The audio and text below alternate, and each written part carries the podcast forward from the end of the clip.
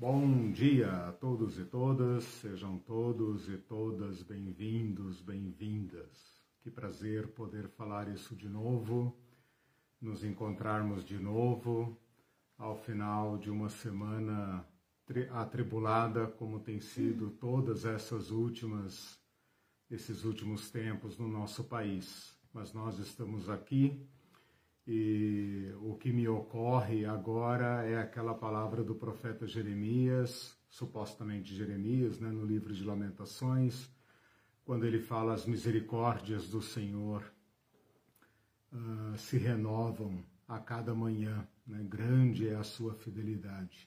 Quero trazer à memória aquilo que pode me dar esperança. E o que eu trago à memória, diz ele, é que as misericórdias do Senhor se renovam diariamente. Lembrando também as palavras dos anjos aos pastores no nascimento de Jesus, quando fala que Deus quer bem às pessoas. Que bom pensar que nós somos amados, apesar de todo o ódio, apesar de todos os males desse mundo, nós somos amados, nós somos bem-quistos por Deus e isso é, ilumina a nossa vida. Sejam todos bem-vindos. Aproveito aqui enquanto vocês estão entrando na sala. Minha vontade já é dar o chute inicial, o pontapé é, inicial, mas eu aproveito para pedir que compartilhem essa página, para que é, curtam e também depois uh, visitem o nosso canal de mesmo nome no YouTube, se inscreva Uh, ajude a divulgar aquele vídeo também para que o maior número de pessoas interessadas uh, nesse tipo de abordagem, nesse tipo de esclarecimento uh, seja, seja alcançado. Uhum. Bom, estamos aqui então para darmos continuidade. Nós estamos na quarta sessão do livro, que é a sessão amplamente aguardada, que é aquela em que nós vamos tratar uh, do conteúdo do livro. Uh, como eu falei na aula passada, eu dividi o livro de Apocalipse em cinco temas, que são Jesus Cristo, Igreja, sistema de dominação, julgamentos, reino de Deus, e acho que faltou um aqui, né? Cristo, Igreja, sistema de dominação, julgamentos e reino de Deus, isso mesmo. Cinco temas. Então eu estou desmontando o livro de Apocalipse em temas. Eu espero uh, abordar o livro todo, mas o modo de abordar é por temas e não por sequência uh, da, da, estrutura do texto. Acredito que ao, ao menos uh, mudará a nossa forma de ver o livro, organizará a nossa cabeça para pensar o Apocalipse fora daqueles trilhos, né? Do Tim LaHaye e Companhia Limitada, uhum. que é o que nós estamos tentando aqui uh, contestar, porque é uma interpretação uh, eivada de erros. Uau! que uh, isso? Fica é, calmo! É, é, eu me lembrei do juridiquês agora, né? Eivada de erros, né? Bom, então, o nosso primeiro tema é sobre Cristo. Na aula passada eu me ocupei do capítulo 1, né, a visão do capítulo 1. Hoje eu pulo o capítulo 2, pulo o capítulo 3, porque serão temas do próximo título, uh, da, da, da uh, serão tema uh, subsequente, né? o próximo título. Oh, depois do eivado aqui, deu um, deu, um, deu um tchutchu. É, então, assim, pulo o capítulo 2, pulo o capítulo 3 para estudá-lo junto com outros textos que vão tratar sobre igreja, tá?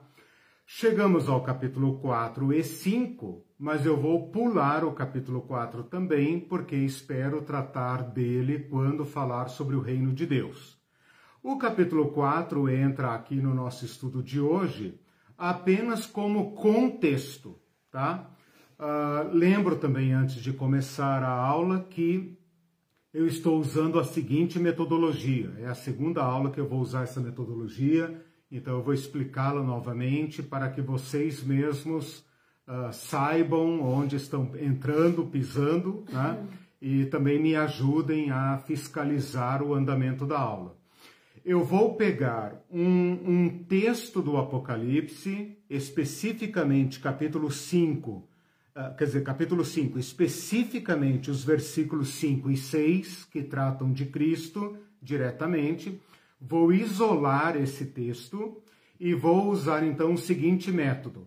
Primeiro, vou compará-lo com o Antigo Testamento para ver se o Antigo Testamento fala sobre isso, se ele pode nos iluminar na compreensão desse texto. Depois eu vou consultar também os livros apócrifos. Oh, meu Deus, ele vai consultar os livros proibidos. Não. Sim. Não. Sim, eu, eu vou consultar os livros proibidos. Sem não são proibidos, né? E vocês podem ficar tranquilos com isso, que eu sou muito crente uh, não vou fazer nada errado, mas eu vou consultar aquele acervo literário que está ao redor das escrituras bíblicas. E que, embora não sejam e não tenham sido considerados livros canônicos, eram de conhecimento da igreja, era de circulação comum, circulava no meio da igreja, era até lido pelos irmãos, era lido na igreja, mas não era considerado uh, testemunho de Jesus, como os livros uh, que passavam pelo critério apostólico. Mas eles nos ajudam aqui. Né? Depois eu vou consultar o, o Novo Testamento para ver se o Novo Testamento, fora do Apocalipse, ajuda a iluminar o que nós temos aqui do Apocalipse. E por último, então, a mitologia. Oh, meu Deus, ele vai consultar a mitologia. É, vou consultar a mitologia, porque as escrituras dialogam com, com uh, pessoas que têm um background, uma formação mitológica. Né? Uh, esse livro foi escrito para pessoas que não tinham a visão racionalista, moderna que nós temos hoje. Né? Uh, eu falo isso com muita segurança, porque eu não sou é, é, iludido pelo iluminismo, né? Nem pela idade religiosa, mística, porque assim caminhou a história e a, tanto aquele povo era iluminista como o povo de hoje é trevoso. Né? Então não, isso não me ilude, esse preconceito iluminista, idade das trevas e tal, não me, não me seduz. Né? Eu costumo dizer para os meus alunos que tem gênios no passado e idiotas hoje e vice-versa. Então, uhum. é, a gente às vezes lê a Bíblia como se o povo antigo fosse todo estúpido, idiota, que acreditasse em duende, e nós hoje somos pessoas científicas altamente elevadas. Né? Tá aí o nosso uh, presidunto que não, não nos deixa mentir. Então, uhum. Uh, pessoas das trevas existem em todos os tempos, pessoas iluminadas, iluministas, racionalistas e ateias, né, céticas existem também em todo o tempo, não é privilégio da nossa era. Bom, feita essa consulta então das quatro fontes, no que couber, no que for interessante, não para nos trazer é, é, curiosidades, mas para iluminar Estou fazendo esse trabalho com um objetivo em vista: iluminar a nossa compreensão do versículo 5 e 6. Estou isolando aqui dois versículos para estudar hoje. Feito isso, então nós podemos caminhar para a dessimbolização, ou seja, a tradução dos símbolos e a interpretação que aquela igreja deve ter tido e a interpretação que nós podemos também colher daqui, certo? Certo, eu estou sem acessar por enquanto os tá. comentários, mas vamos Então, lá. tem aqui alguns probleminhas técnicos e tal, mas vão na fé que vai dar tudo certo. Bom, deixa-me contar então rapidamente o texto. O texto está inserido num conjunto uh, formado pelos capítulos 4 e 5. O que, que está acontecendo no capítulo 4 e 5? João tem uma visão em que ele vê o céu e ouve uma voz dizendo: Sobe aqui. E ele subiu. Não sabe como, mas ele subiu, em espírito. E ele chega num determinada sala, num determinado lugar, e eis um trono posto, e ele vê um trono magnífico, magnífico. Ele descreve aqui, eu não vou me deter nesses detalhes, alguém sentado no trono que ele não consegue descrever. Ao redor desse trono, uma corte celestial formada por 24 anciãos, quatro seres viventes, e depois esse foco vai abrindo, abrindo, abrindo, de modo que ele vê milhares de anjos e etc. E eles cantam e adoram a este ser que está no trono. Esse é o capítulo 4, né? Termina com um cântico dizendo: Santo, Santo, Santo é o Senhor Deus Todo-Poderoso, aquele que era, aquele que era, que é e que há de vir. Esse é o grande culto. Termina o capítulo 4. O capítulo 5, esse ser que está no trono, que nós agora já sabemos que é Deus Todo-Poderoso, apresenta um livro na mão. Então aqui você vê quase que um filme, né? Todo esse alvoroço litúrgico, e você vê agora que esse ser que está no trono, que é Deus, apresenta um livro. Com a sua mão direita, ele apresenta um livro. Esse livro é um rolo antigo, uh, como se fosse um documento lacrado e está na mão dele. E um dos anjos apregoa dizendo: Quem se habilita a abrir o livro? E então ele faz essa apregoação, essa proclamação, e ninguém se apresenta. E o João, então, percebendo o que talvez nem, nenhum de nós percebe, chora. E a gente fica olhando para a cara de João e pensando: meu, por que você está chorando? Né? que, que tem nesse livro de tão importante assim? Então, todo o auge deste conjunto literário é colocado no trono e agora no livro. Quando João chora, aí nós chegamos ao, ao, ao nosso texto, né, que tecnicamente se chama perícope. Tá? Então, se eu falar perícope aqui, é um, é um texto que foi recortado para análise. Isso se chama no estudo bíblico perícope, ou seja, cortar em volta, tá? Uh, então nós chegamos ao capítulo ao, ao capítulo 5, versículo 5, quando o anjo fala para ele: Todavia, um dos anciãos, na verdade não anjo, um ancião dos 24, diz para ele: Não chore. Lembra que lá no capítulo 1, Cristo fala para ele: Não tenha medo. Aqui o, o ancião do céu fala para ele: não chore. Eis aqui o leão da tribo de Judá, a raiz de Davi, venceu para abrir o livro e os seus sete selos. Então eu vi no meio do trono, uh, no meio do trono e dos quatro seres viventes, estou lendo o versículo 6, no meio do trono, entre os anjos, de pé, um cordeiro como tinha sido morto. Um cordeiro como tinha sido morto. Ele tinha sete chifres, bem como sete olhos, que são os sete Espíritos de Deus enviados por toda a terra. Então aí está a cena, né?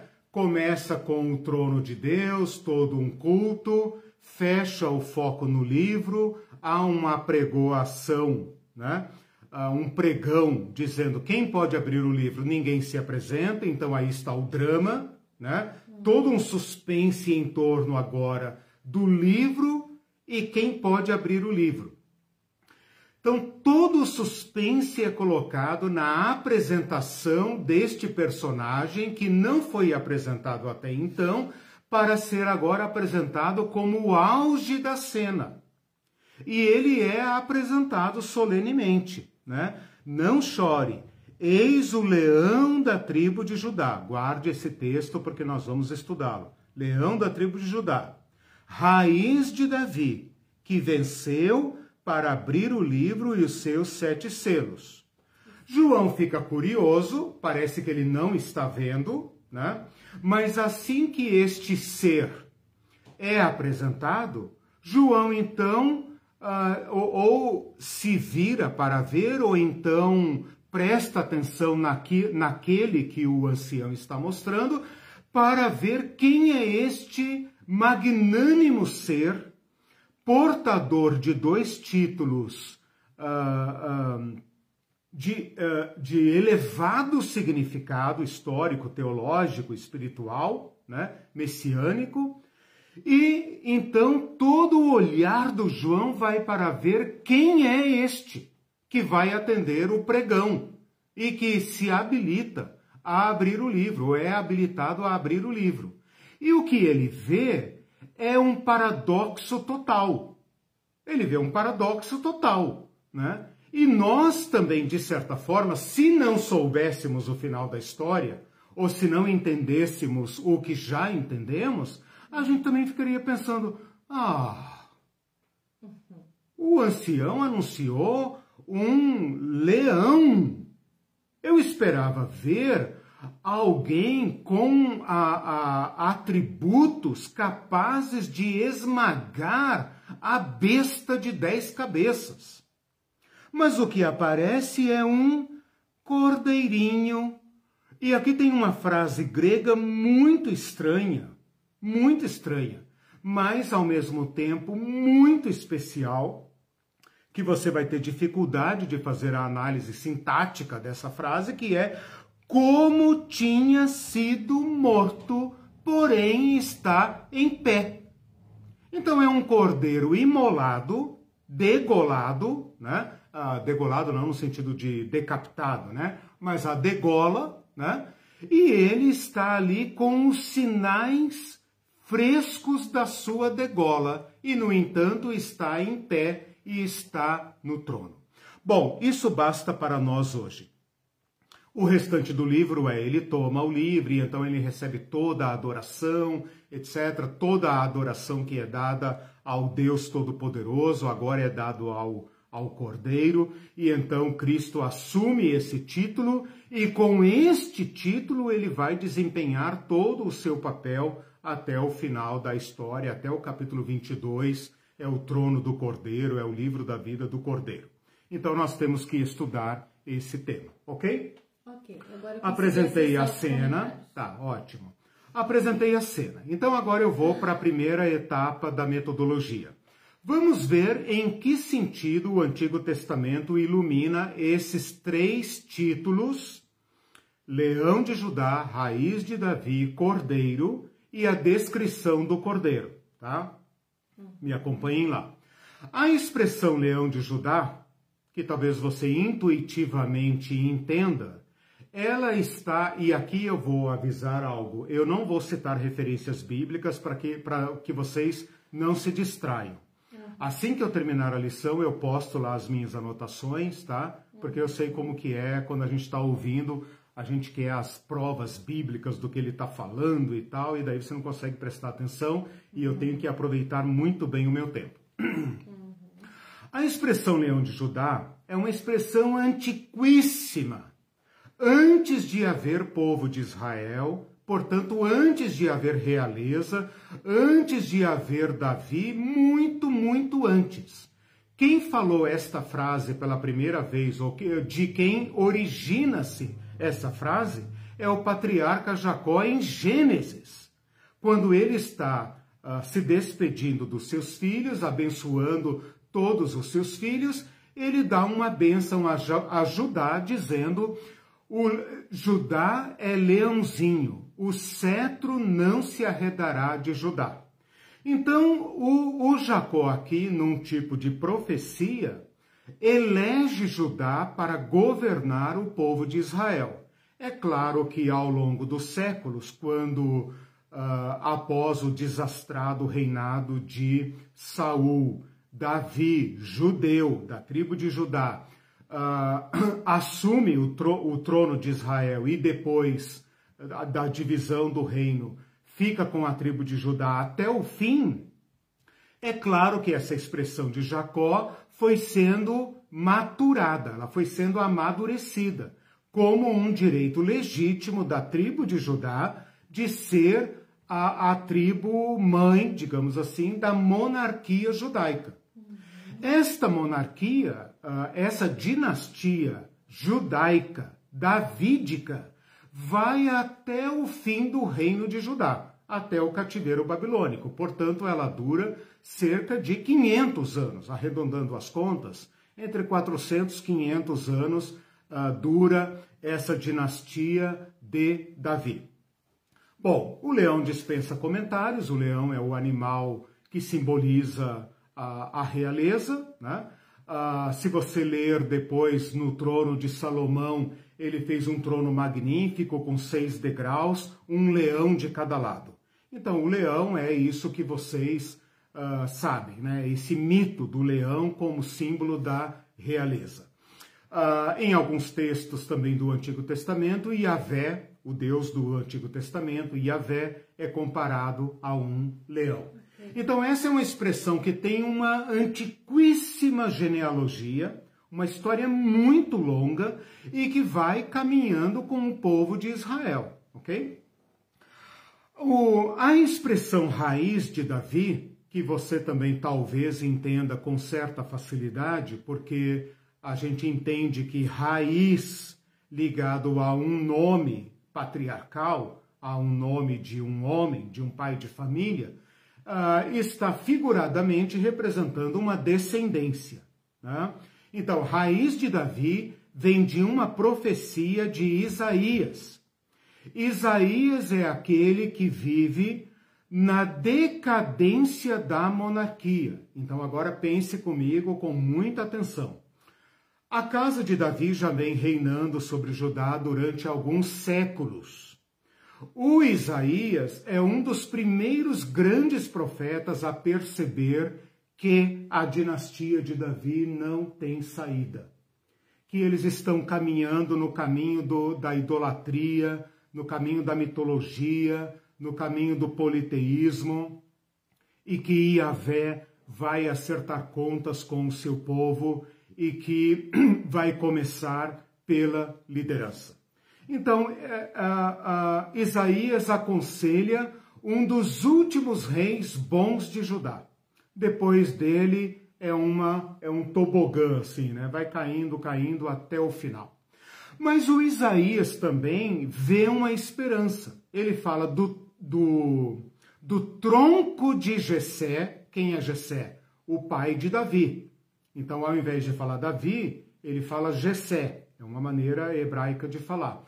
Uh, do tronco de Jessé brotará um e sobre ele repousará o espírito de Iavé, os sete espíritos de Iavé, e ele então reinará com sabedoria, ele julgará o ímpio, ele estabelecerá a paz, a vaca pastará junto com a ursa, a criança, não sei o quê. Então ele, ele, ele ao mesmo tempo que ele presencia a decadência da casa de Davi, né? Lembrem que Davi tem uma promessa de Yahvé de que a sua casa seria para sempre, mas a essa altura já fica claro que não será para sempre, porque Davi, a casa de Davi está parecendo uma árvore podre, uma árvore morta, uma raiz seca, né?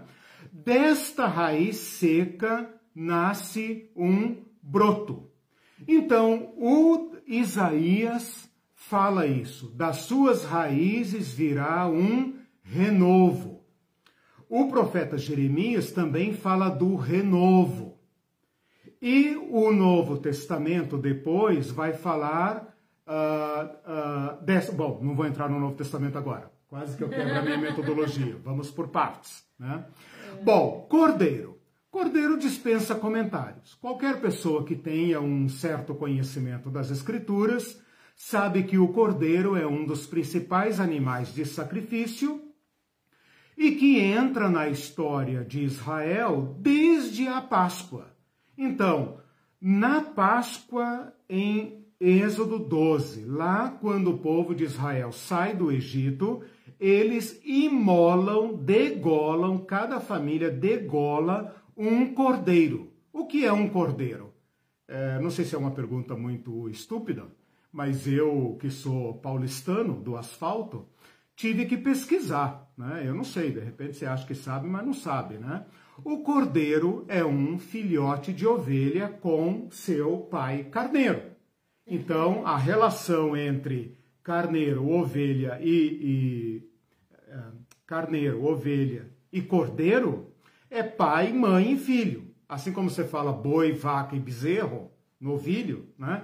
Você fala carneiro, ovelha e cordeiro.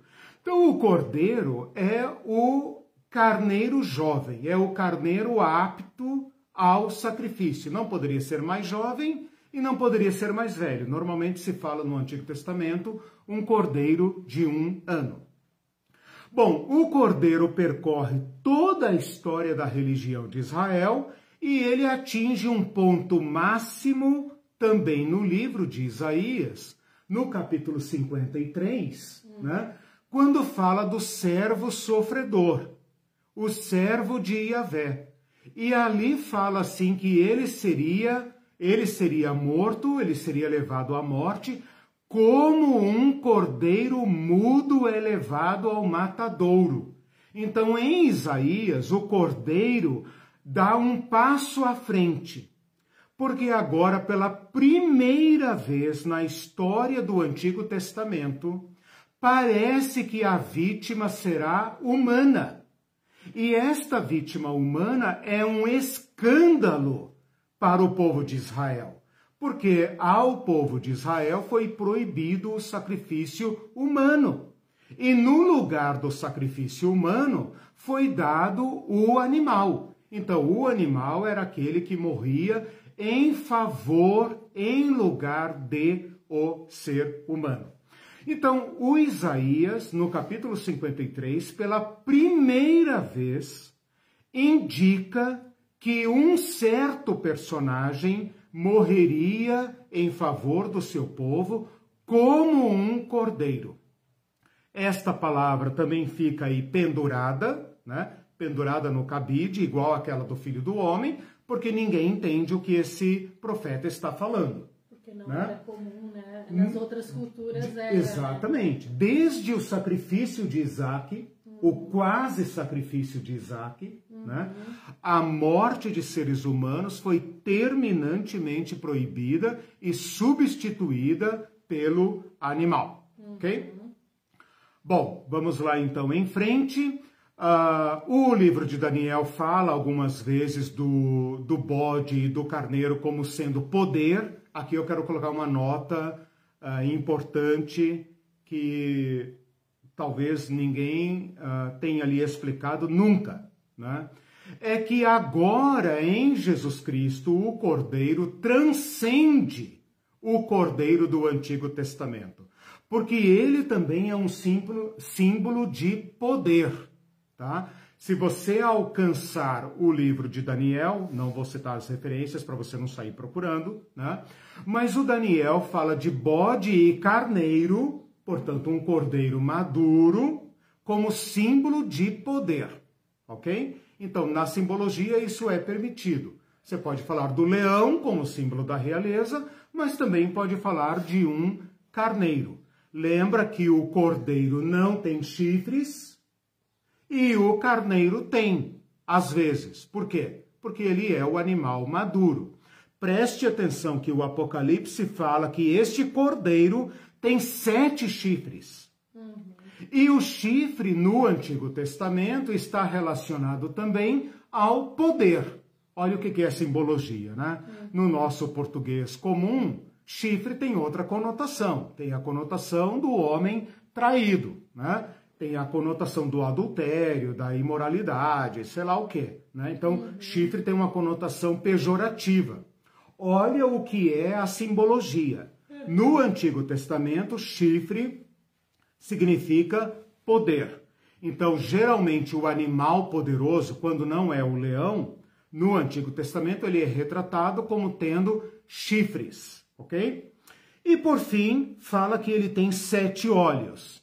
E aqui você vai ter que consultar a interpretação desse símbolo em Zacarias, porque Zacarias fala que os sete olhos da visão de Zacarias são os olhos do Senhor que percorre toda a terra.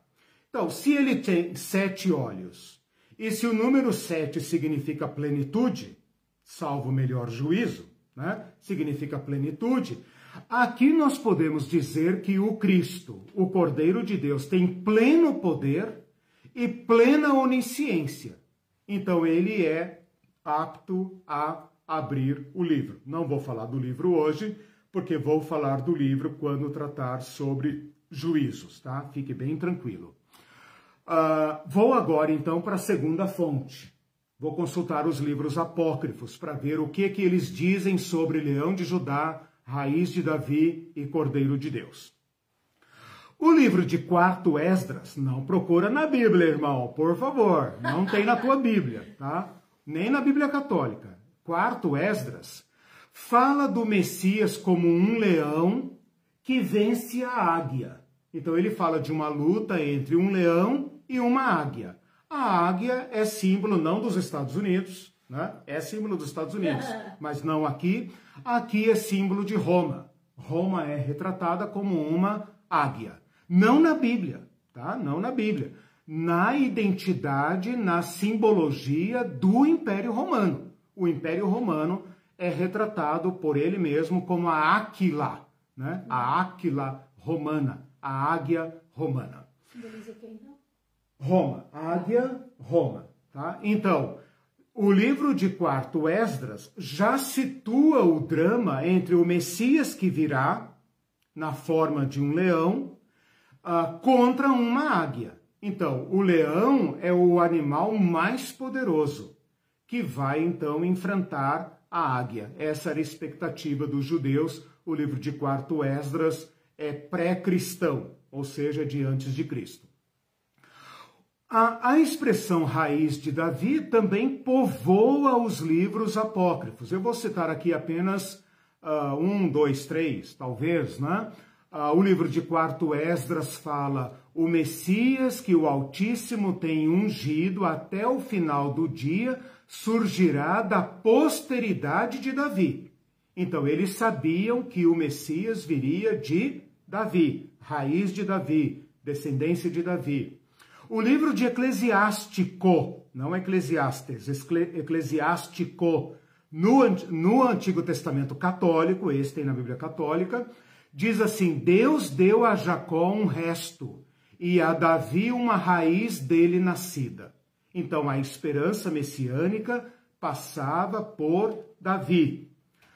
Uh, tem um livro, um livro apócrifo que não está na Bíblia, mas você encontra na internet em português, chamado Testamento dos Doze uh, Patriarcas. Testamento dos Doze Patriarcas, em que cada filho de Jacó, cada um das doze tribos, faz uma profecia.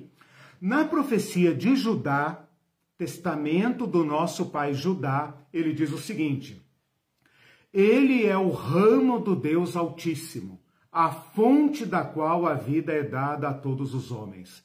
Neste dia resplandecerá o cetro do meu reino, meu Judá, né? Pois da sua raiz nascerá um broto, e desse broto sairá uma vara de justiça, que será sobre as nações, para julgar e para salvar a todos quanto invocarem ao Senhor.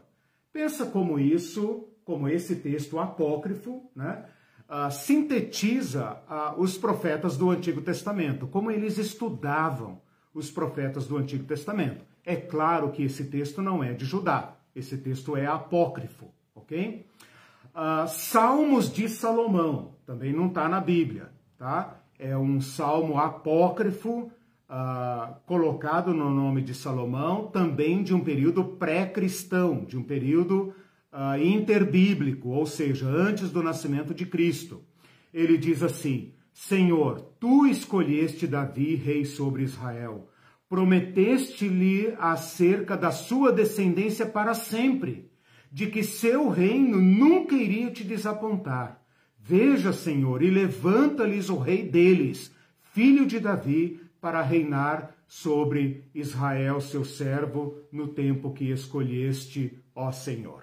Ok? Então, isso para mostrar como que uh, o povo da época do Apocalipse estava carregado de sentido a respeito do leão de Judá e carregado de sentido a respeito da raiz de Davi, ok?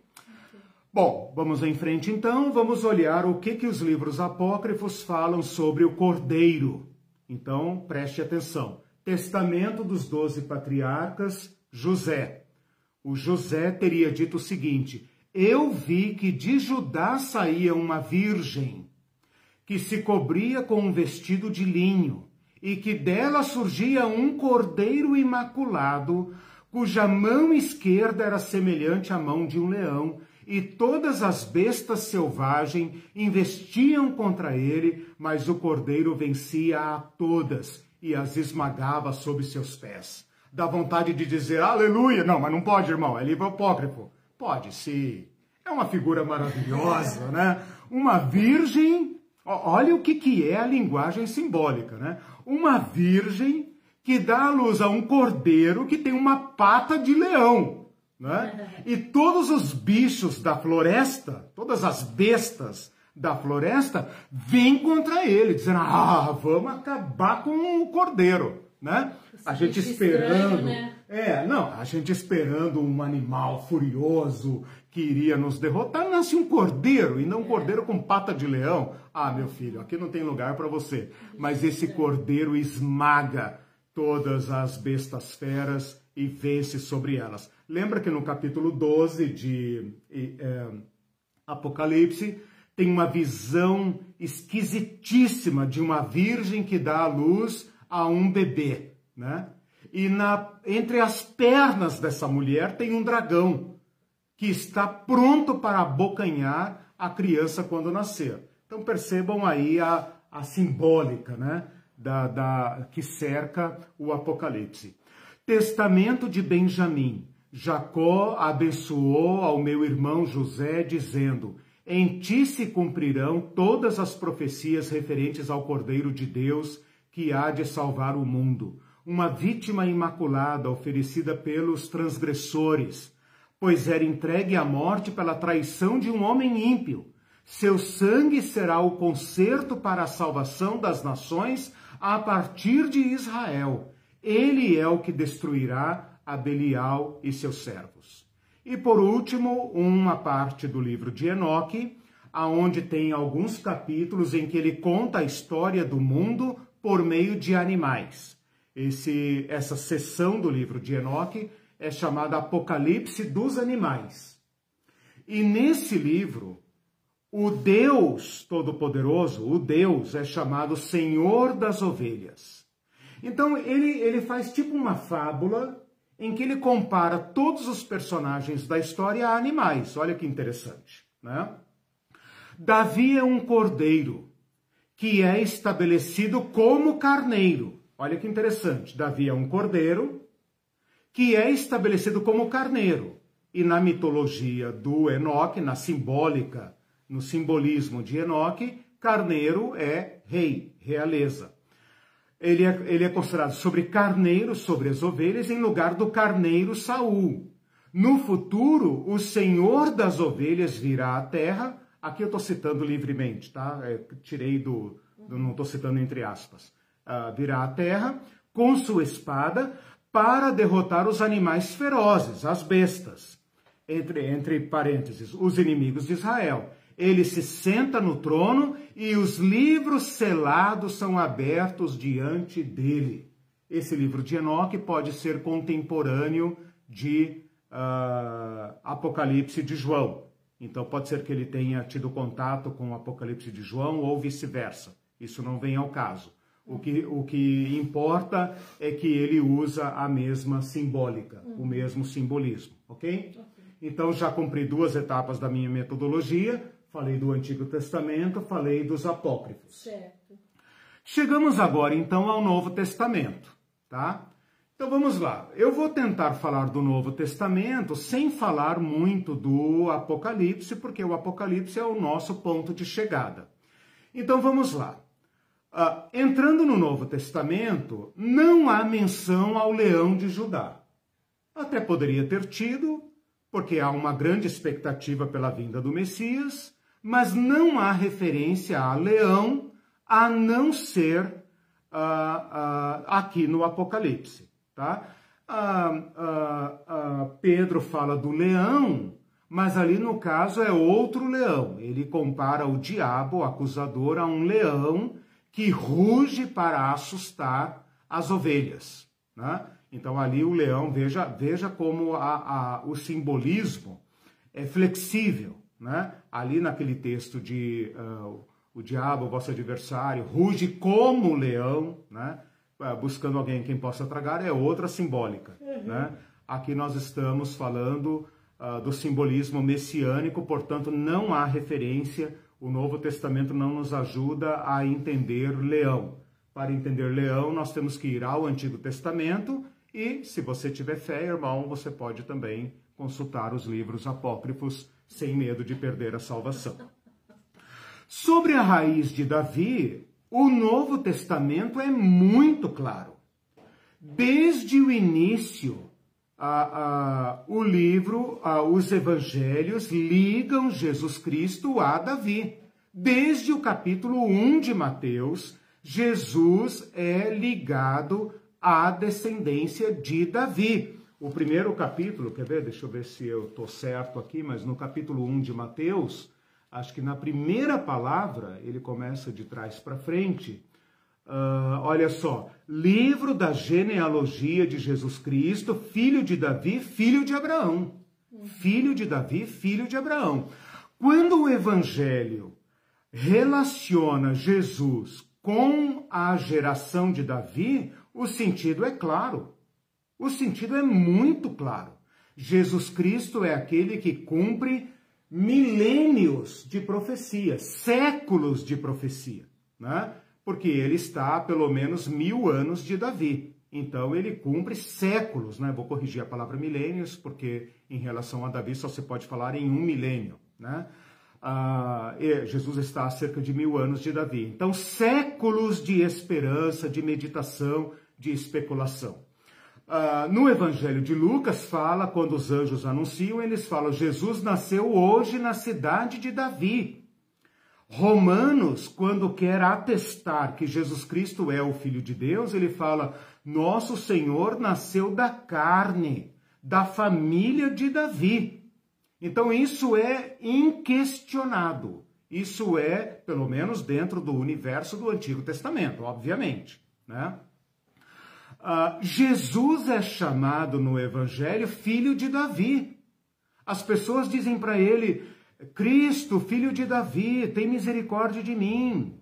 E tem uma, uma, uma uh, chamada no Evangelho muito notória, muito significativa, que se ninguém nunca te explicou, meu irmão, minha irmã, vou te explicar agora. Que quando Jesus faz a entrada triunfal em Jerusalém, quando Jesus faz a entrada triunfal em Jerusalém, ele é aclamado Hosana nas alturas. Bendito o Messias que vem em nome do nosso pai Davi. Aquele é um grito de guerra. Aquele é um grito de guerra. Por quê? Porque os romanos estão em Jerusalém para guardar a cidade, porque eles estão comemorando a Páscoa. E a Páscoa é uma festa subversiva, porque a Páscoa nada mais é do que a proclamação da independência do povo judeu contra o império da época, que é o Egito. Então os romanos ficavam em um nervo à flor da pele quando os judeus vinham de todos os lugares para celebrar a Páscoa em Jerusalém. Todo mundo ficava com os nervos à flor da pele. Até o governador subia para Jerusalém, levava as tropas para Jerusalém, para que os judeus não pensassem nenhuma besteira. Aí o Cristo me sobe num jumento, sabendo espertinho, sabendo que iria tocar a memória profética dos judeus. Não chore, ó filha de Jerusalém. Eis aí o teu rei, humilde, que vem montado num jumentinho. Jesus falou: Ah, isso me deu uma ideia. Me arrumem um jumento. Eu vou aprontar com esses romanos. Me ajuntem um, um jumento. Os judeus entenderam perfeitamente e romperam em gritos. Gritos de louvor, dizendo: Finalmente veio a salvação, porque a palavra Osana significa salva-nos, ó filho de Davi. E as crianças que não têm juízo falavam: finalmente chegou o nosso pai Davi. E os fariseus, obviamente, guardiães, guardiões da religião, disseram: cala a boca, calem a boca. Você não está vendo o que os seus discípulos estão gritando? E Jesus responde para eles: seus manés, não, ele não falou assim, seus Mas tolos. Traduzindo é. é, traduzindo na minha linguagem, assim, seus tolos. Vocês deveriam entender o que eu estou fazendo. Mas se esses que vocês desprezam se calarem, até as pedras dessas portas vão clamar: Hosana ao filho de Davi. Ou vocês não entendem quem eu sou? Vocês deveriam ser mestres. Vocês deveriam explicar quem eu sou. Bom, esse, esse, uh, essa raiz de Davi, então, está amplamente atestada no Novo Testamento. Portanto, quando o Apocalipse fala, eis aqui a raiz de Davi, ele está tocando uma memória secular, né, de séculos, séculos de uh, uh, cumprimento. E por último, eu queria falar nessa questão do Nazareno. Porque a palavra Nazareno, segundo Mateus, é o seguinte: é, é o seguinte, Mateus fala assim: e José foi morar em Nazaré, e Jesus cresceu em Nazaré para que se cumprisse o que disse o profeta. Ele será chamado Nazareno. Eu não sei você, mas eu já li a Bíblia algumas vezes, a Irene também, e eu nunca achei um profeta dizendo que Jesus vai ser chamado de Nazareno. Então tem alguma coisa errada aí. Uhum. Mas os profetas disseram que ele era o renovo. E renovo é sinônimo de uh, raiz. E a palavra renovo em hebraico é nezer, que traduzido para o aramaico nesret e então Jesus será chamado Nazareno, ou seja, todas as vezes que se chama Jesus de Nazareno, está se falando eis o renovo, eis nossa esperança. É importante que vocês entendam que esta raiz é aquela que nasce do pau podre. É aquela que nasce da árvore morta. Sabe a casa de Davi? está cortada no pau, está cortada na raiz, secou, acabou. Eu não sei de onde Deus tirará geração de Davi. Olha quem é José, um pobre coitado. Planta, né? Exato. É que nem a, a moreira que a gente tem lá em cima no vaso. Você uhum. corta, ela fica hibernada. É, quem poda. É. é. Aí você fala, morreu. Mas é, aqui, um é, é pior, aqui é uma coisa mesmo. grave, porque é uma árvore que foi cortada. Uhum. E quando se fala raiz, é aquele choque dos olhos, né? Como a Irene está dizendo aqui, né? Você vê aquela árvore morta, morta, podre. Você uhum. fala, vamos desentocar essa árvore, vamos quebrá-la, vamos tirá-la daqui. Uhum.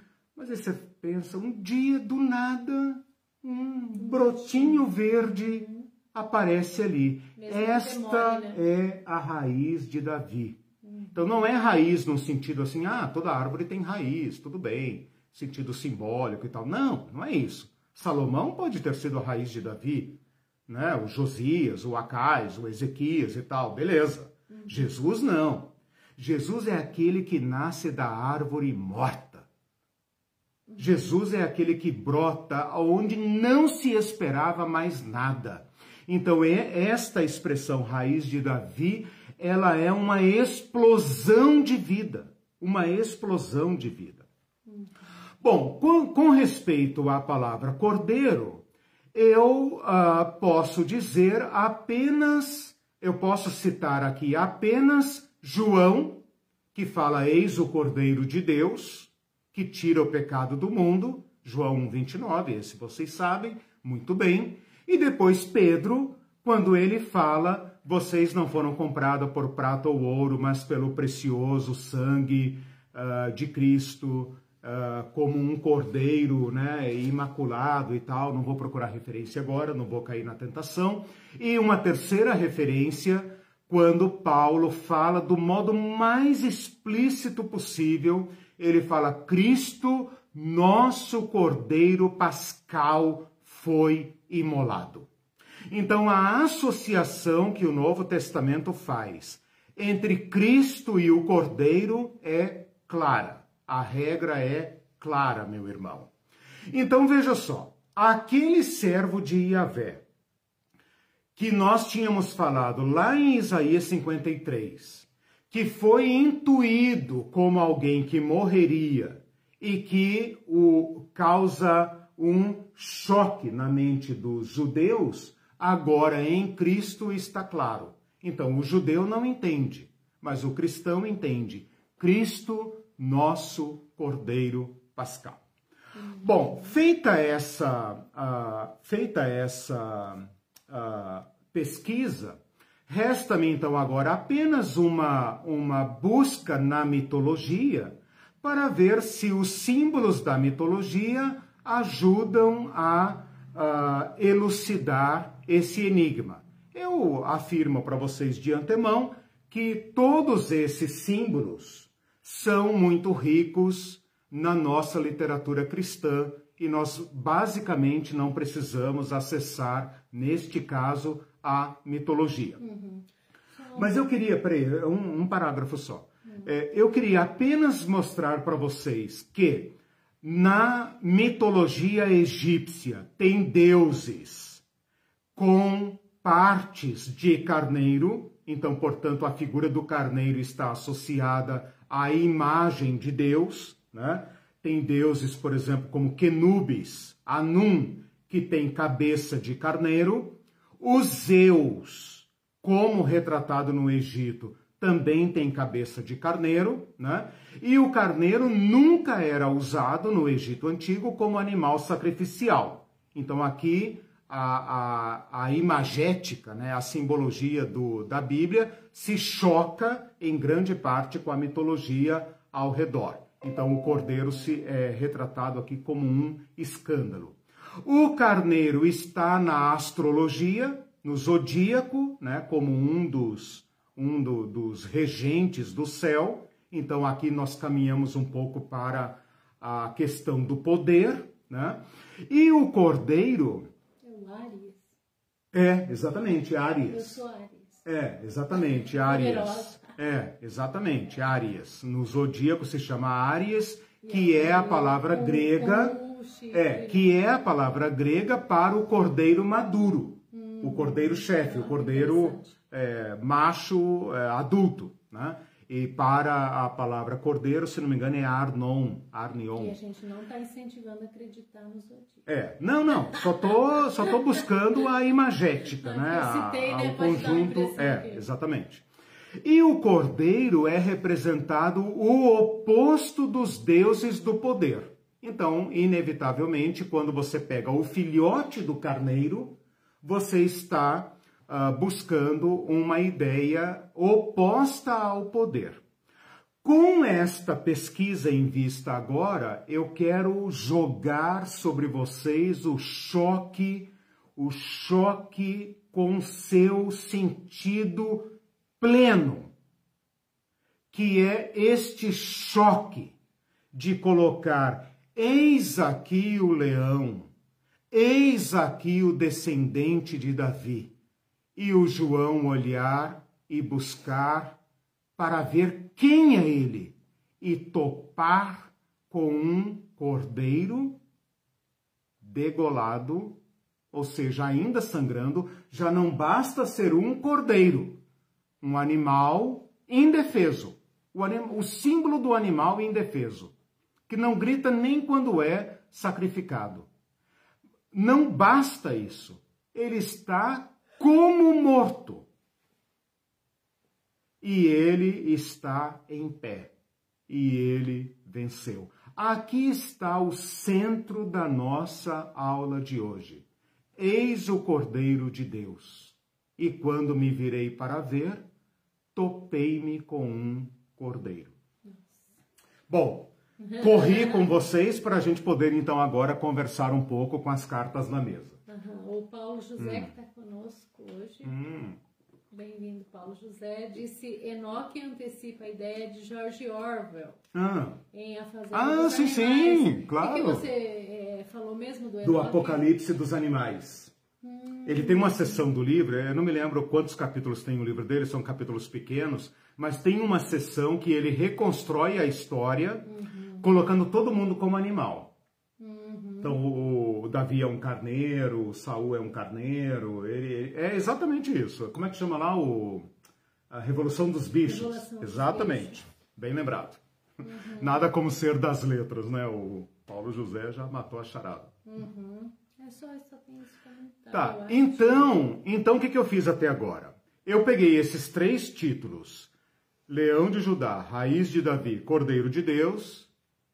E pensei, cara, isso não está claro para mim, né? Eu corro o risco aqui de fazer uma interpretação meio, meio isolada. O que, que eu fiz?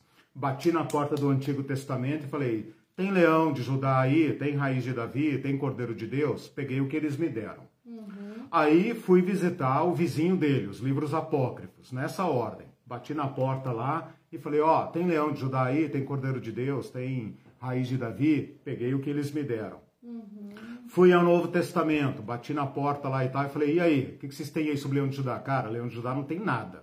Mas em compensação, sobre raiz de Davi tem uma carrada de coisas, você vai gostar. Beleza. Catei tudo que eles me deram, peguei sobre Cordeiro de Deus, e aí dei uma olhadinha assim na janela e tal, só para ver se a mitologia tinha alguma coisa. Não, não tem muita coisa. Sobre leão, por exemplo, não, não achei nada assim expressivo. Sobre carneiro, eu só queria tirar esta nota, que também é uma nota de Daniel, para mostrar para vocês que o cordeiro aqui no Apocalipse não é símbolo exclusivamente do sacrifício, mas também do poder. Então veja como a minha pesquisa a mim, pelo menos, que sou teólogo, né, iluminou. Então espero que ilumine vocês também. Porque quando eu penso uh, sobre o cordeiro, sem fazer uma grande pesquisa, eu penso assim: ah, cordeiro de Deus, beleza. João falou cordeiro de Deus, cordeiro morreu na cruz, cordeiros eram sacrificados, Jesus foi crucificado, beleza. Então Jesus é a vítima sacrificial, não apenas. Ele é também um símbolo de poder. Ah, mas cara, aí você não está trazendo mitologia para dentro da Bíblia? Não. Sabe por que não? Porque este cordeiro, como tendo sido morto, está em pé. E ele não apenas está em pé, mas ele tem sete chifres.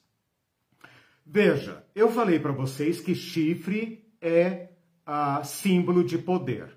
Sete chifres, nesta simbólica, que eu estou acessando aqui significa que ele é cordeiro, mas também é um carneiro maduro, porque tem uma galhada de chifres, né? Não é para você imaginar, obviamente, é para dessimbolizar, é para traduzir, né? Não imagina sete olhos, né? Não dá, né? Sete olhos é onde? né, dois andares de olhos aqui, né, com mais três na testa. Não, não, não faça isso. Você vai, você vai cair como morto, como João lá no capítulo 1. Né?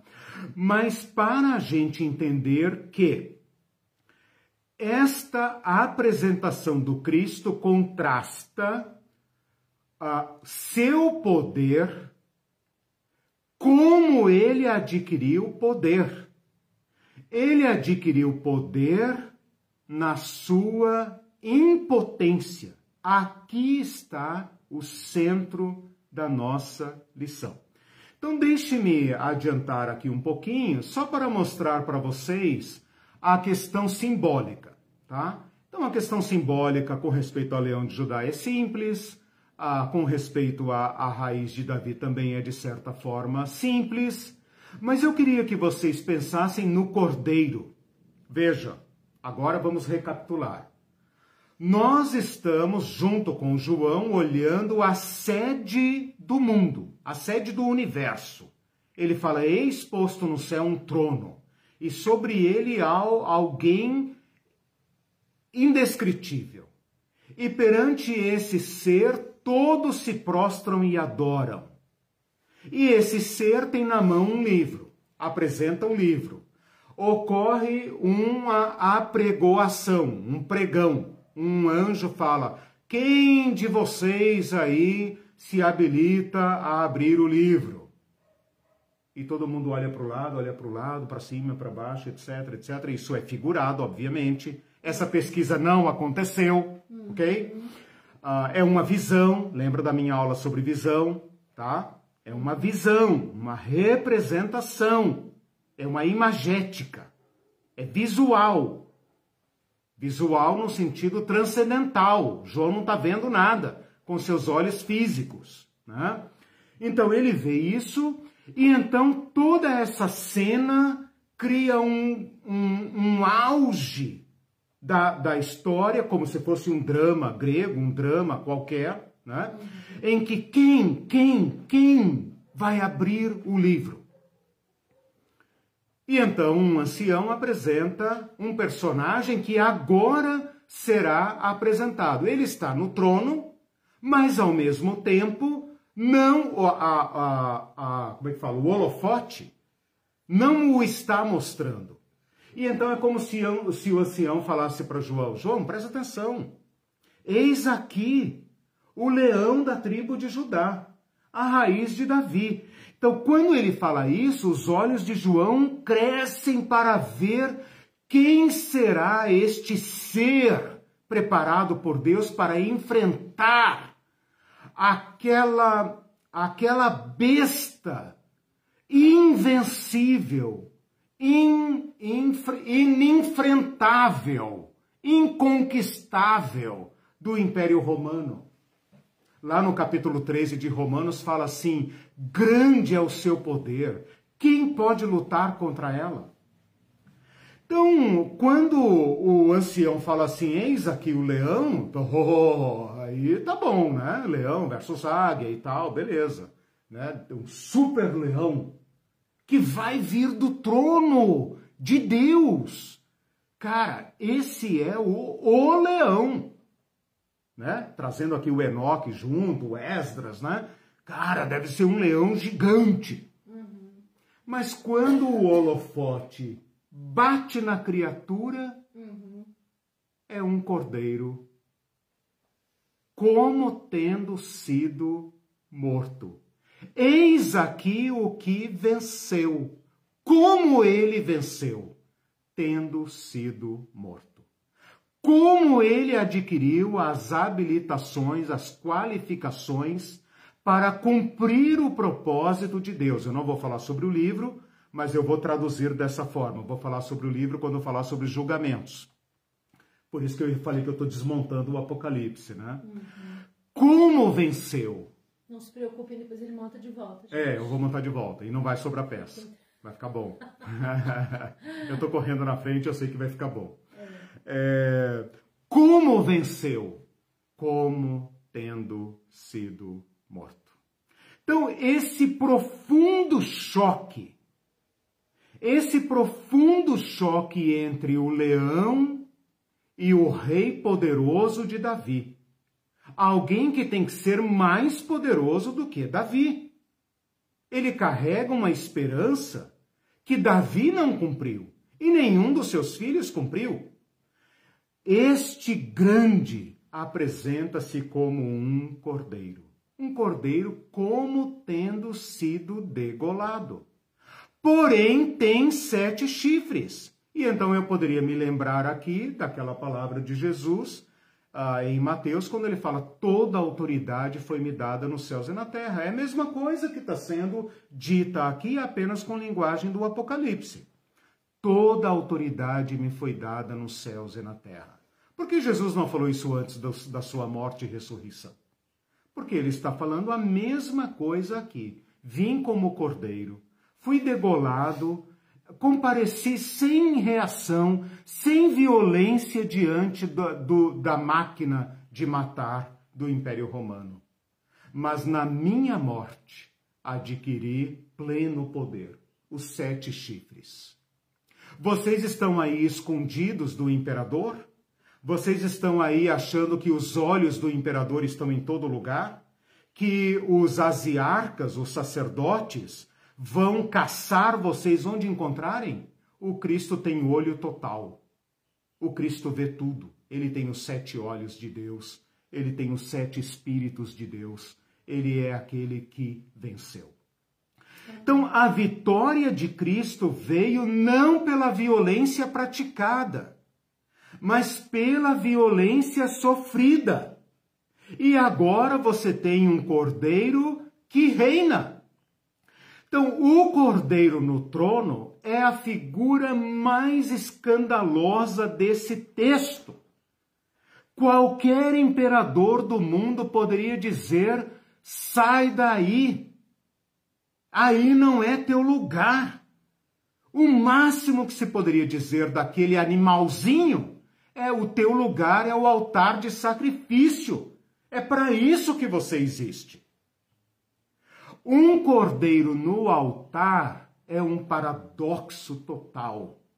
Significa dizer que Jesus venceu ao assumir, ao colocar seu corpo humano da raiz de Davi, sua seu direito ao cetro de Judá, a coroa de Davi, Cristo colocou isso como uma uh, uh, uma uh, uma vítima da violência e deixou-se deixou com que a violência dos governos humanos, a violência que todo governo tem contra os fracos.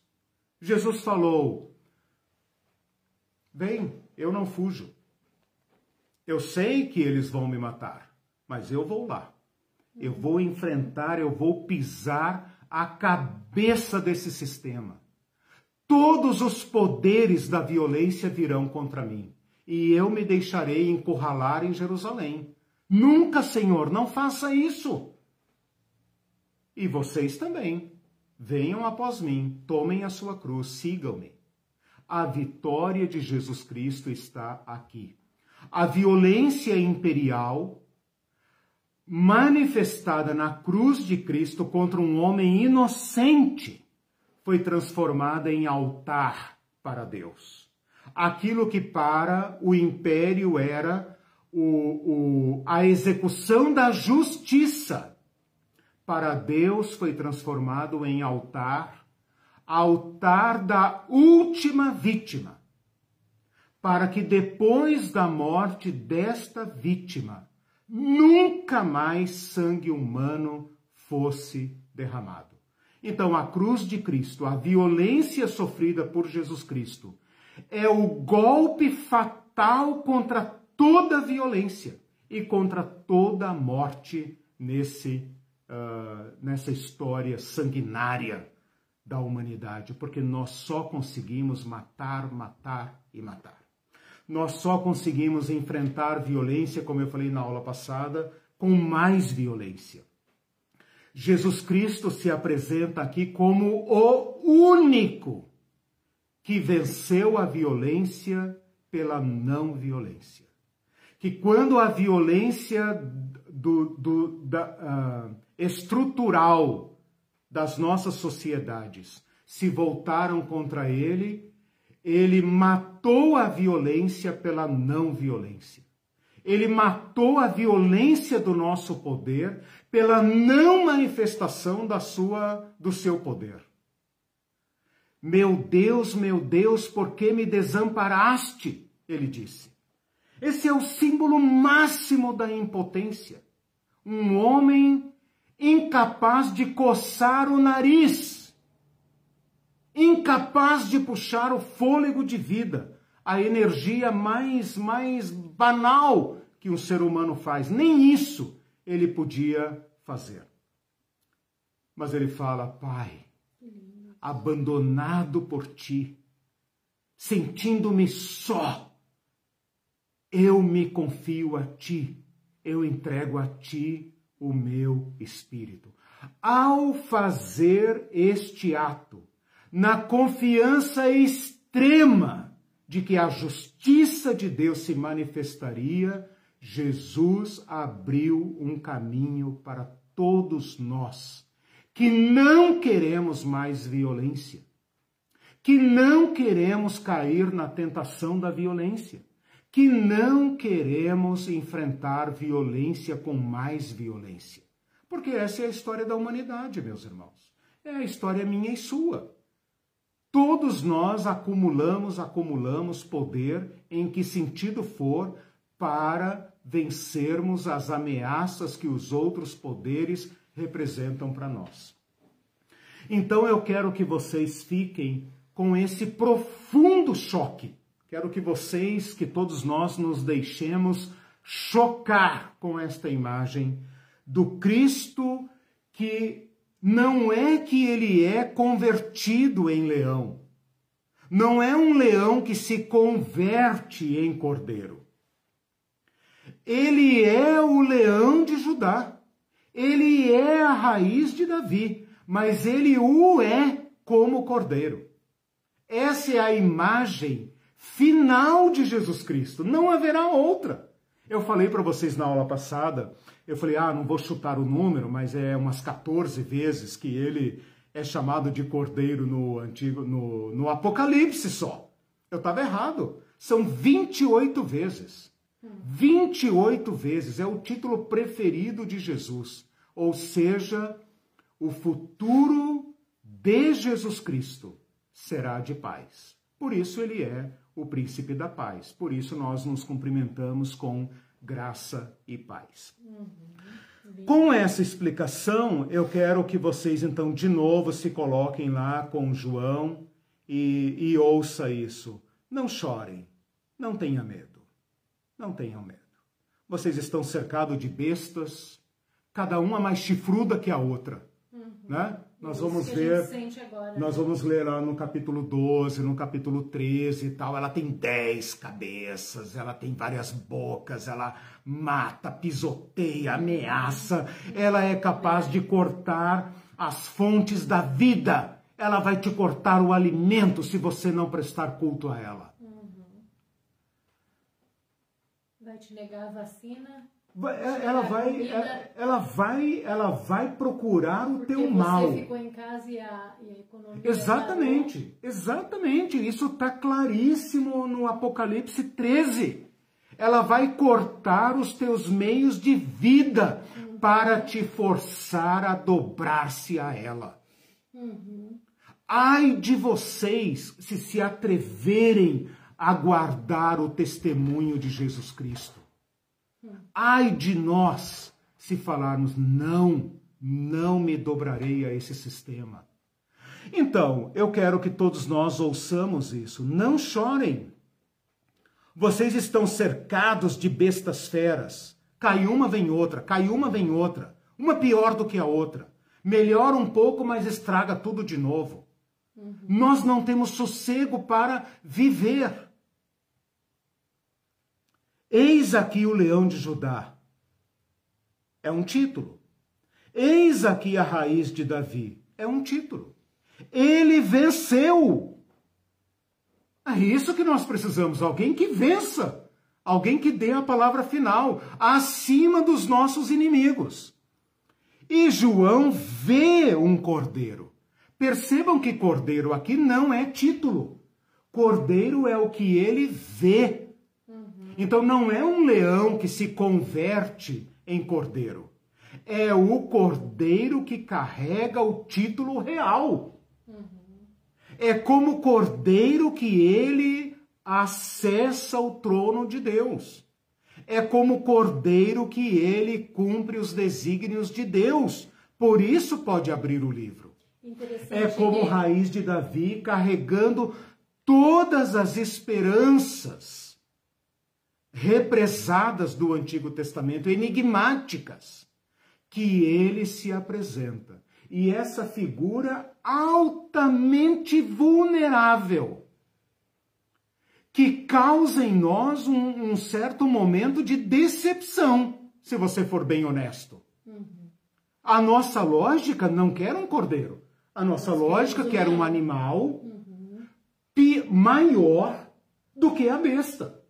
Sim. Eu não quero um leão qualquer. Porque a besta, no capítulo 13, só para vocês saberem, vi emergir do mar uma besta, que é um animal, uhum.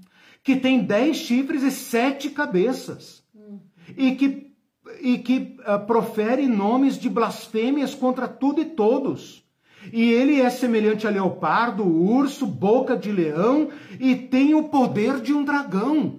Cara, significa dizer que o futuro do mundo será violência, violência, violência indizível. É uma violência cumulativa. Todas as violências passadas estão sendo cumuladas. E o futuro da humanidade será mais violência. Ora, o que, que nós esperamos para nos salvar de tanta violência? Um monstro maior do que esse. É, essa é a solução. É assim que os Estados Unidos nos protegeram do comunismo. Nos explorando mais do que o comunismo. Uhum. Ha, claro, né? E lá vem a China e vai nos explorar mais do que qualquer outro império. É assim que funciona. Mas este cordeiro sinaliza para nós como Deus espera que nós vençamos. Esta é a mensagem que foi dada ao povo da igreja de João. Esta é a mensagem que foi dada àquela igreja, dizendo: não tenham medo, não tenham medo, por mais que o imperador faça e aconteça. Não tenham medo, não tenham medo. Nosso Cristo está com a história humana nas mãos.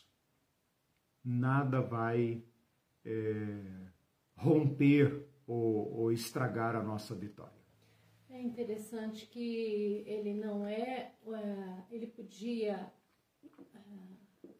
é, a visão que João podia ter tido podia ter sido um pouquinho diferente, né? Sim. Tipo, era um cordeiro que se transformou exato, em um exato. leão. Ou seja, ele, ele, teve que usar aquela estratégia para daí se transformar em alguém poderoso, né? Sim. Mas aí parece que seria para gente como se ele, se Cristo tivesse renunciando à sua humanidade, né? Uhum. E ele nunca fez isso. Uma coisa bonita é uhum. é que ele nunca deixará de ser homem, né? Também. É, agora então, veja, aqui não entrou nada da figura humana. A figura humana está lá no capítulo uhum. 1. Sim, mas né? como ele morreu como isso que eu falei Sim, isso, né? A sua, a sua impotência. Uhum, impotência, como cordeiro. Porque é. Cordeiro parece que fala assim de impotência, de fraqueza. Vulnerabilidade, vulnerabilidade. total. Vulnerabilidade então, assim, total. Visão... É o animal mais indefeso. É a vítima Talvez segura. se eu fosse escrever o livro, eu iria fazer uma coisa uhum. fantástica de, de um cordeiro se transformando, sim, adquirindo sim. chifres. E imagem... Transformer, né? Um cordeiro que isso. se torna num... Exatamente. E, aí, e maior do que os outros leões, uhum. né? E tudo. Uhum. E aí a imagem do cordeiro seria passado. Sim. E aí o leão sim, que iria lutar sim. contra a besta enorme Exato. seria que, que um filme de,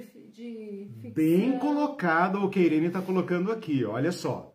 Fica parecendo que o Cristo entre nós foi fraco, mas que agora ele jogou fora aquela sua fantasia de homem Isso. fraco e se tornou o mega ultra power uhum. poderoso. Esse, essa visão está nos dizendo quem é o nosso Cristo e como ele venceu. Então, ao mesmo tempo que ele cria um clímax, vocês aí que são da área das letras, né, o Paulo José, o Fabrício e outros, né? Vocês que são da área das letras podem da narrativa, né, do enredo, podem perceber como esse texto 4 e 5 trabalha com ele trabalha a nossa imaginação de leitor para nos levar a um clímax. Uhum. Mas o clímax uh, uh, nos oferece um anticlímax. Ele nos, ele nos, como é que fala? Ele nos trai, ele nos ilude. Sim. Ele nos ilude aqui, ele uhum. cria um, um artifício e depois ele nos pega.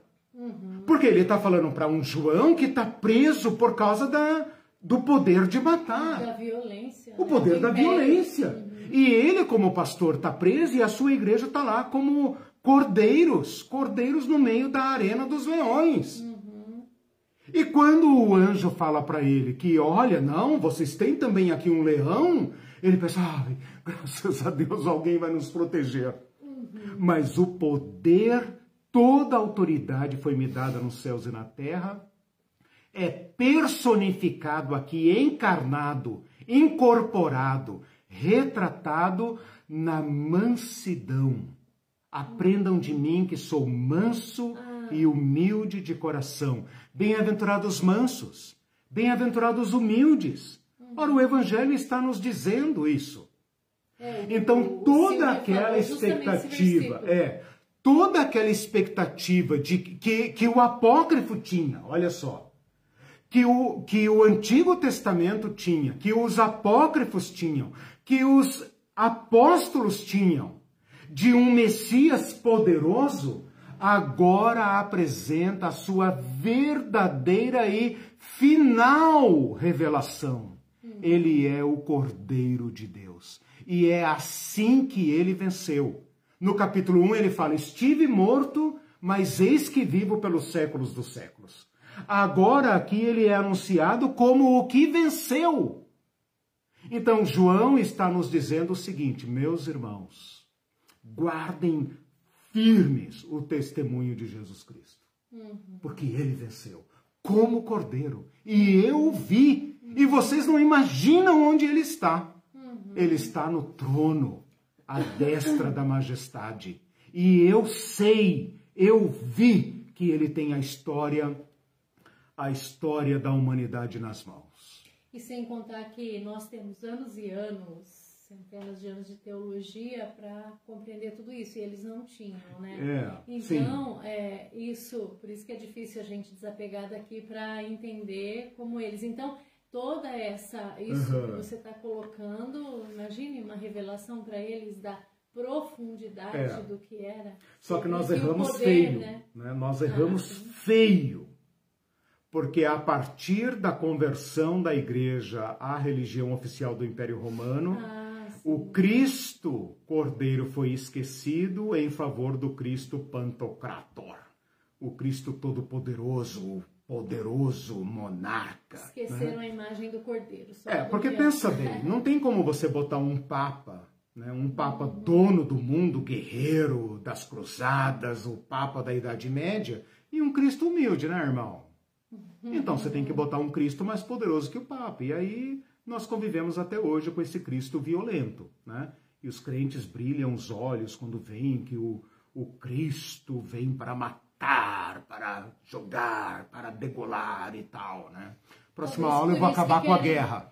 Vocês vão ver na próxima aula. tanto poder Ah, sim, né? sim. Porque Por isso eles conseguem. Bélico, Exato, é. exato. E, e- e até a, a- a questão de ser a favor de, de posse de Claro, armas tem a ver com Claro, isso. desde é- o é a armamento coisa pessoal do cidadão de bem até as armas de, de destruir tudo. Exatamente. Tudo isso está na mão de cristãos, tem fundamento teológico. Porque o Cristo é bélico. né? Claro, por que, que os Estados Unidos têm que ser uma potência militar capaz de, de matar eh, todo mundo? Por que, que Israel tem que ser uma potência nuclear e, massacrar civis e tudo mais? Por causa desse Cristo ah, todo-poderoso, violento.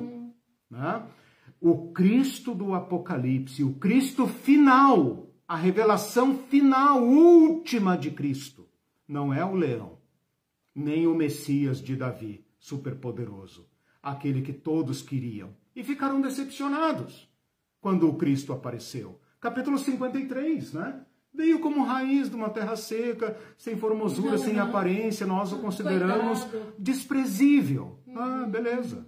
Joguem nele toda a malignidade de vocês. Joguem nele. É. é. Joguem nele, moam ele, moam. Jesus foi colocado como isca, essa é a palavra que eu queria ter usado naquela hora com muito cuidado, né? Com muito cuidado, porque tem muito erro aqui né, nessa interpretação do sacrifício de Cristo, mas é como se colocar um cordeiro no meio das bestas feras do, do mundo é uma isca. É uma isca. Né? Você pensa, ué, mas por que, que mandaram um cordeiro para nos enfrentar? É uma isca, uhum. né? E Deus deixou, deixou. E o cordeiro se sentiu desamparado. Meu Deus, meu Deus, por que me desamparaste? Mas naquele massacre, Cristo venceu a violência. Cristo venceu a escalada da violência, o ciclo da violência. Portanto, é abominável que cristãos ah, ah, legitimem a violência. O Cristo está dizendo que é preferível sofrer a violência do que praticá-la. E isso não é pacifismo. Isso é o verdadeiro poder. Então, Cristo manifesta seu máximo poder na sua máxima impotência. O ato mais poderoso de Jesus Cristo foi dispor da vida. Tem o poder para, para, como é que ele fala em João? Tem o poder para, para dar minha vida. Eu tenho esse poder para dar minha vida por amor. Então ele manifesta o seu máximo poder na sua máxima fraqueza. O Cristo crucificado é a cena mais ridícula, mais escandalosa, mais chocante do evangelho. E é este esta vítima que, que Deus Todo-Poderoso, uh, que você vai ver no capítulo 4, santo, santo, santo é o Senhor e o capítulo 5 também termina com este cântico: Aquele que está sentado no trono, ao Cordeiro, seja o louvor, a honra, a glória e o domínio pelos séculos dos séculos. E todos dizem amém e se prostram e adoram. Pergunta que não quer calar: como é que nós vamos adorar o Cordeiro sendo violentos? O Cordeiro vai dizer: Não conheço vocês. Então, meus irmãos, o Apocalipse vai falar muito de vitória e nós só podemos vencer como Cristo venceu. Isso é guardar o testemunho de Jesus Cristo. Comentários, exatamente. porque nós estamos recebendo uma exatamente, revelação. Né? Exatamente, Quem tem ouvidos para ouvir, ouça. Isso vai aparecer em todas as cartas do Apocalipse. Pode ler, né? Eu vou tratar delas uhum. mais para frente. Próxima aula eu vou tratar do capítulo 19, daí encerramos essa, esse retrato de Jesus Cristo. Uhum, lembrando que nós hum. teremos que manter esse retrato no decorrer do estudo de todo o livro, né? Sim. É, o Silvio uhum. disse, né? Ele já hum. tinha dito, por uhum. isso ele disse: Aprendei de mim que eu sou manso e humilde Exato. de coração. Glória Exato. a Deus. E ele disse ainda: é, essa essa figura humilde e poderosa de Jesus uhum. aquece o coração. Isso, Glória a Deus. Isso. É aquece é aí. Mesmo, né? Veja. Aquece e acerta as nossas expectativas Exato. também, né? Nós temos Corrige, que nos deixar corrigir por esta visão. Nós temos que nos deixar corrigir por esta visão que o reino de Deus não é um super, ultra, mega power reino acima de todos os impérios. Uhum. Que ele é um reino de outra natureza. E isso está estampado aqui. nós costumamos pensar no Cristo humilde aqui entre nós. Ele é o mesmo, diz Hebreus. Ele é o mesmo ontem, hoje eternamente. Uhum. A gente acha que o Cristo glorificado é um Cristo agora que solta raios e trovoadas. Não! Que ele é só o leão com os chifres e não é mais o cordeiro. Exatamente. Exatamente. Então, este é o futuro, esta é a nossa plena realização, esta será a nossa reconciliação. Nós não fomos criados para violência, nós nos tornamos violentos por medo. Por isso ele fala: não tenha medo, não chore. O fraco venceu, o cordeiro é que venceu. Essas bestas aí, elas urram. Ela já percebeu que todo poderoso ele tem que demonstrar poder. Tem que ameaçar. exato, ele tem que ameaçar, ele tem que exigir culto. O único que é manso, que não precisa dar demonstrações de poder, é o verdadeiramente poderoso. Ameaça que vai é acabar com a democracia, ameaça que não vai ter eleições. Exato. Né? Para que vocês, para que vocês fiquem felizes que ainda temos pão. Uhum. Ainda temos pão. Vou cortar os direitos trabalhistas de vocês, vou cortar a vida de vocês. Uhum. E vocês querem o quê? Querem bolsa? Vocês querem o quê? Querem cesta básica? Vocês têm que escolher entre viver e trabalhar, né? Uhum. Esse essa besta mortal vai cair. E o manso, o humilde, a mansidão do cordeiro é que está no trono. Por isso o Silvio nos fala aí: aprendam de mim. Ora, vocês não querem viver nesse reino? Então aprendam, vão treinando, né? Vão Porque treinando. a gente, no, não, num clima de violência, a gente pode se tornar violento claro, também. Claro, né? No, Aí, até nas redes sociais, eu exato, posso se tornar violento. Aí é que está a fidelidade do Apocalipse. Aqui é que está a fidelidade do Apocalipse. Porque esses cristãos que aderiram à besta, eles estão dizendo, meu, meu amigo, isso aqui não é o céu, não. Posso ver o Malafaia dizendo, né? Isso aqui não é o céu, não, meu irmão, né? Aqui nós temos que agir e tal, não sei o quê, papapá, eu ando de guarda-costas, se me der porrada, eu dou porrada e tal, não vem que não tem e tal. Claro, é a lógica da, é a lógica da besta. Não tem, não tem dúvida disso. Uhum. Né? Então, é claro que, e não, no céu, né, meu irmão? No céu não vai ter e tal, no céu não sei o quê papo furado do Tim LaHaye e Companhia Limitada, me desculpem. Uhum. Ou nós nos comportamos como seguidores do Cordeiro, eis que eu envio vocês como ovelhas no meio de lobos. Ora, esse pastor é irresponsável é o quê? Uhum, parece que é, né? Esse pastor é irresponsável? Como é que ele manda é, as ovelhas que ele comprou?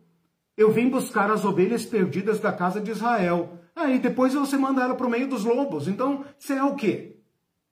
Ou a gente se comporta como ovelha no meio de lobo, confiando que o cordeiro que nos apacenta nos garante a vida, ou então nós nos tornamos lobo na terra de lobo.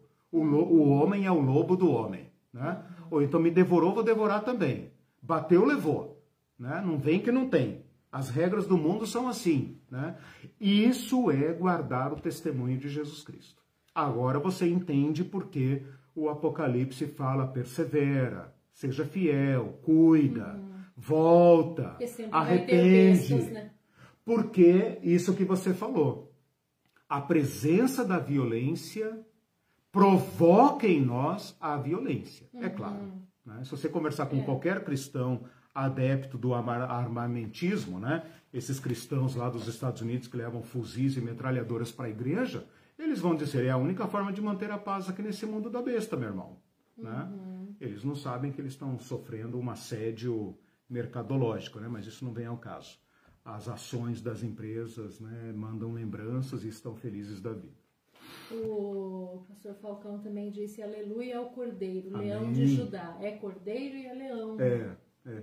Na verdade, o leão carrega, o, o cordeiro carrega o título Exato. de leão. É, exatamente. O título da realeza está nele. Está né? Então, ó, olha, olha que interessante. O leão é um título real que fracassou em Davi. Uhum.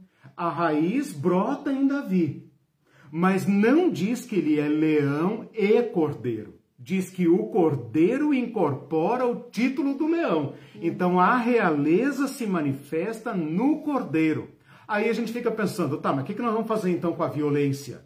O cordeiro a venceu. Não significa dizer que nós teremos que sofrer violência para sermos salvos. Uhum. O cordeiro a sofreu por nós. Para que nós não sofrêssemos. Para que nós não tivéssemos que sofrer. Mas, eventualmente, no caminho de Jesus Cristo, e nisso o Apocalipse vai ser muito claro, uhum. nós também sofreremos. Uhum. Mas a nossa vitória é, somos mais que vencedores, né? Romanos 8. Uhum. Em Cristo somos mais que vencedores. Quem pode nos separar desse Cordeiro que deu a vida por nós? Né? Em Cristo somos mais que vencedores. Então a vitória do cristão não é uma vitória pela violência. Não é uma vitória nem pela violência de Deus. Não é a violência de Deus. É o caminho do Cordeiro. É nesse caminho que nós fomos salvos. Fomos salvos pela violência sofrida. Na violência sofrida, ele aqui está com as marcas do sacrifício, como tendo sido morto deveria estar deitado de barriga para cima, com as patinhas para cima, mas está em pé. Uhum. Então não esqueçam isso. É como o cordeiro que ele venceu. Não haverá violência no, no, no Apocalipse.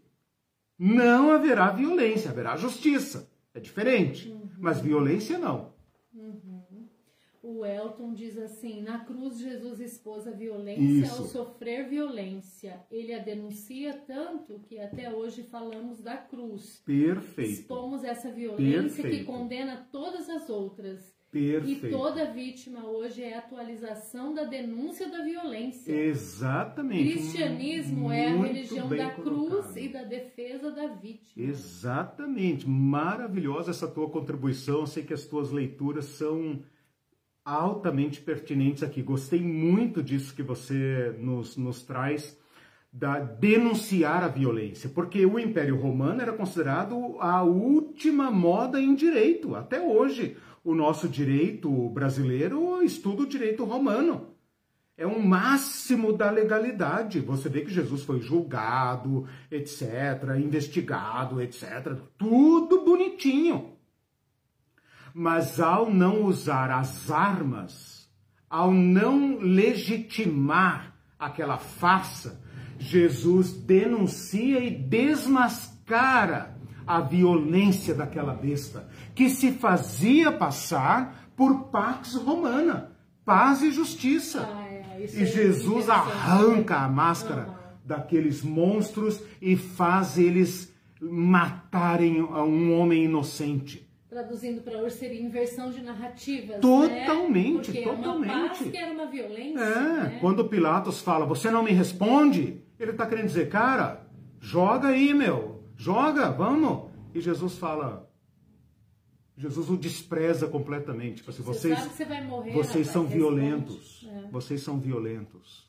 E eu não vou fazer parte desse jogo. Mas eu gostei muito disso que o Elton nos lembra, que ele denuncia e desmascara. O nosso sistema é maravilhoso. Olha aí o STF, Sim. o Congresso, tal. Todo esse aparato judiciário é capaz de matar o inocente, prender inocentes. Ontem alguém né? falou para mim, né? Falou assim: olha, você já foi parada por um policial?